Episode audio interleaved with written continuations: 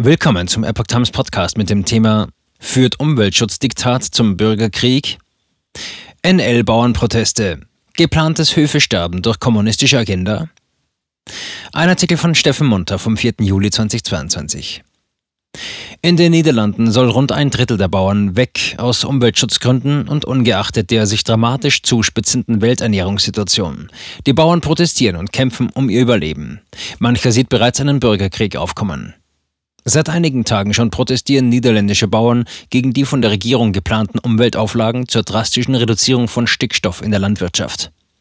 Auch für Montag, 4. Juli, werden wieder Proteste erwartet, berichtet der niederländische Telegraph.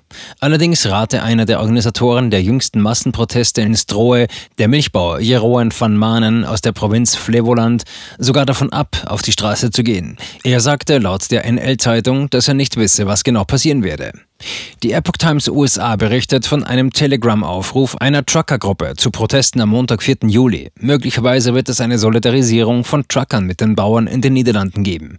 Erwartet werden zudem Aktionen an den niederländischen Flughäfen Schiphol und Eindhoven. 30 Prozent der Bauern sollen weg.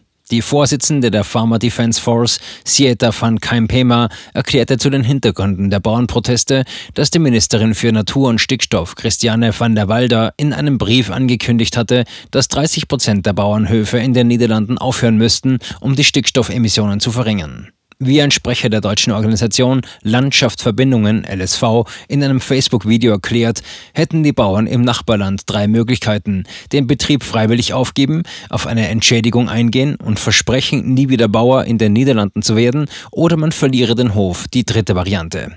Per Zwangsenteignung. Der Sprecher verweist auf die aktuelle EU-Politik zur Reduzierung von Landwirtschaft und globale Zusammenhänge in der Welternährungssituation. Gülle für die Umweltministerin.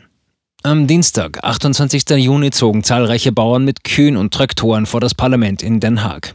Als der Politiker Thierry de Groot, Demokraten 66, herauskam, wurde er von Demonstranten als Landesverräter beschimpft. Auch nannte man den Linksliberalen eine Kakerlake. In der Nacht durchbrachen dann wütende Bauern in Hirden mit einem Traktor eine Polizeiabsperrung vor dem Privathaus von Christiane van der Walder, ihres Zeichens niederländische Umweltministerin oder genauer gesagt Ministerin für Natur und Stickstoff. Sie schütteten Gülle aus und brannten Heuballen ab. Ein Polizeiwagen wurde mit Heu vollgestopft. Weiterhin wurden in diesen Tagen zahlreiche Heuballen am Rande der Autobahn abgebrannt und diese blockiert, berichtet Agrar heute von den Bauerprotesten in unserem Nachbarland. Der Unmut der Landwirte kommt nicht von ungefähr. Aufgrund der neuen Umweltregeln werden nach Berechnungen der Regierung wohl ein Drittel der Viehbetriebe kapitulieren müssen, schreibt das Fachmagazin. Der niederländische Ministerpräsident Mark Rutte zeigte sich empört und verurteilte die Demonstrationen. Es ist nicht akzeptabel, in diesem Land gefährliche Situationen zu schaffen, Straßen zu blockieren oder Politiker einzuschüchtern.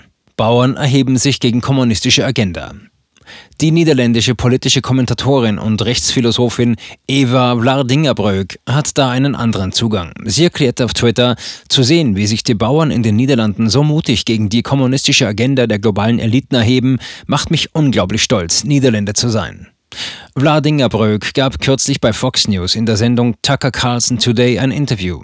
Die ehemalige Forum for Democracy Politikerin twitterte dazu, die Freiheit im Westen ist oft nichts als eine Illusion. Wenn du vom globalistischen, liberalen Narrativ abweichst, werden sie dich holen kommen.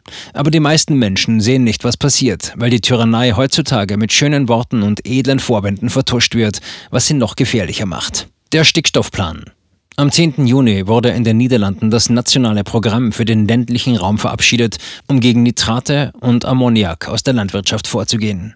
Nach Angaben des belgischen FILD, dem Flämischen Informationszentrum für Landwirtschaft und Gartenbau, sollen in Teilen der Niederlande bis 2030 die Stickstoffemissionen um 70 Prozent reduziert werden müssen.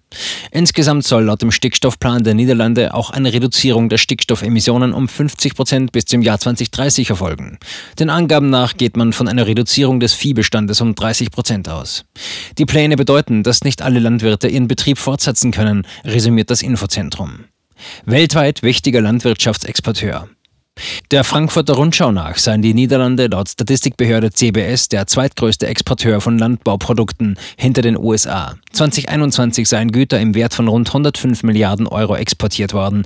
Jahrelang habe die Regierung in den Niederlanden die Landwirte mit finanziellen Anreizen zur Vergrößerung der Höfe motiviert.